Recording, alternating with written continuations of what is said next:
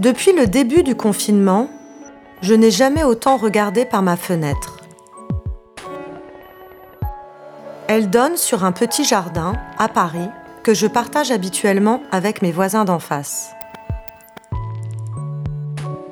À travers elle, je les ai vus partir se confiner à la campagne. J'ai alors réalisé qu'elle allait être mon seul horizon pendant un temps indéfini. Puis, j'ai remarqué pour la première fois que le prunier fleurit avant de faire des feuilles. J'ai vu des piaves, des mésanges, des bourdons, bref, le printemps éclore.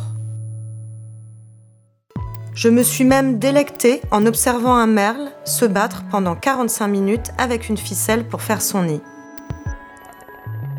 Un jour, j'ai été plus que surprise de voir débarquer les pompiers en combinaison intégrale et masque pour le voisin du dessus. Et un autre, angoissé par la livraison d'une bonbonne d'oxygène pour la voisine de derrière. Et j'ai été si émue d'entendre au loin les voisins qui donnent sur rue rompre le silence de cette arrière-cour avec leurs applaudissements. Tout cela m'a donné envie de demander à d'autres de me raconter ce qu'ils voient, eux aussi, par leurs fenêtres, pour mieux me dire ce qu'ils vivent dedans pendant ce confinement. J'ai reçu des messages qui m'ont fait sourire et parfois pleurer.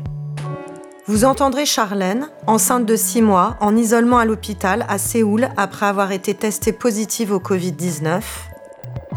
Olivier, soignant à Montréal, qui se demande à quoi va ressembler sa journée du lendemain en regardant les insouciants passer dans la rue.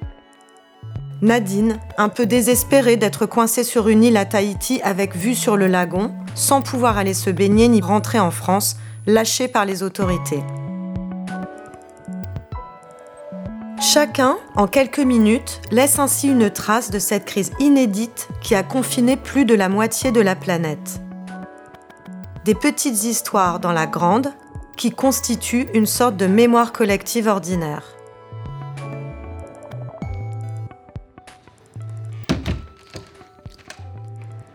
Je m'appelle Caroline et j'habite rue du Rendez-vous à Paris.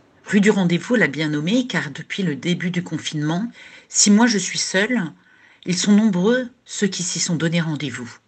Ça m'a rendu dingue, car depuis la fenêtre au premier étage, je me suis mise à compter, à compter les gens, les gens qui bagnaudaient, mais surtout les gens qui bavassaient sans prendre de précautions, formant des queues, des queues de gens.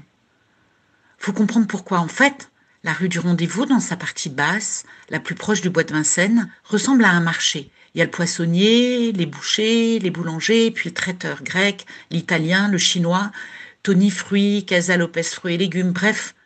Tous ces gens que j'observais sévèrement, ben, ils étaient presque tous là pour venir au ravitaillement. Et la queue devant la boucherie rejoignait la queue de la boulange, qui elle-même rejoignait la queue de la brûlerie de café, qui vend aussi des chocolats.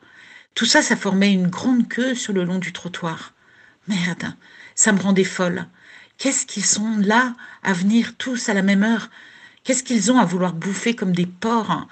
Et puis le chocolat, merde, les œufs en chocolat de la brûlerie de la rue du rendez-vous. C'est pas le moment.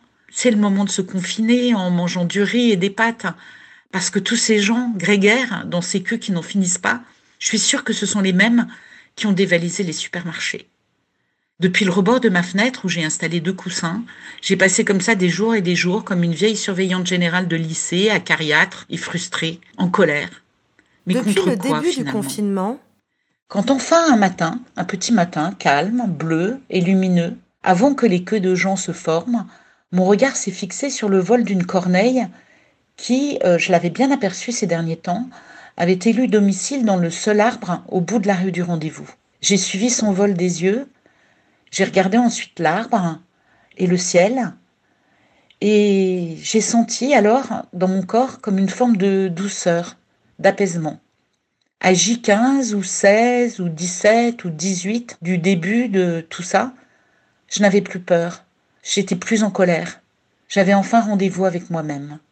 Et ma rue, la bien nommée, que j'habite depuis 1979, un record sans doute, et que j'observe changeante depuis 40 ans, mais redevenue rassurante. Et les queues des gens, ces gens respectueux des distances, disciplinés, avides de se sentir comme d'autres humains, comme eux, avaient envie de se faire plaisir. eh ben, c'est qu'eux ont pris tout d'un coup des allures de procession, laïque et solidaire. J'ai entendu le rire d'un enfant, j'ai aperçu le sourire d'un homme qui m'avait repéré, juché sur ma fenêtre. Il m'a fait un signe. C'était galant, c'était charmant. J'avais rendez-vous avec moi-même.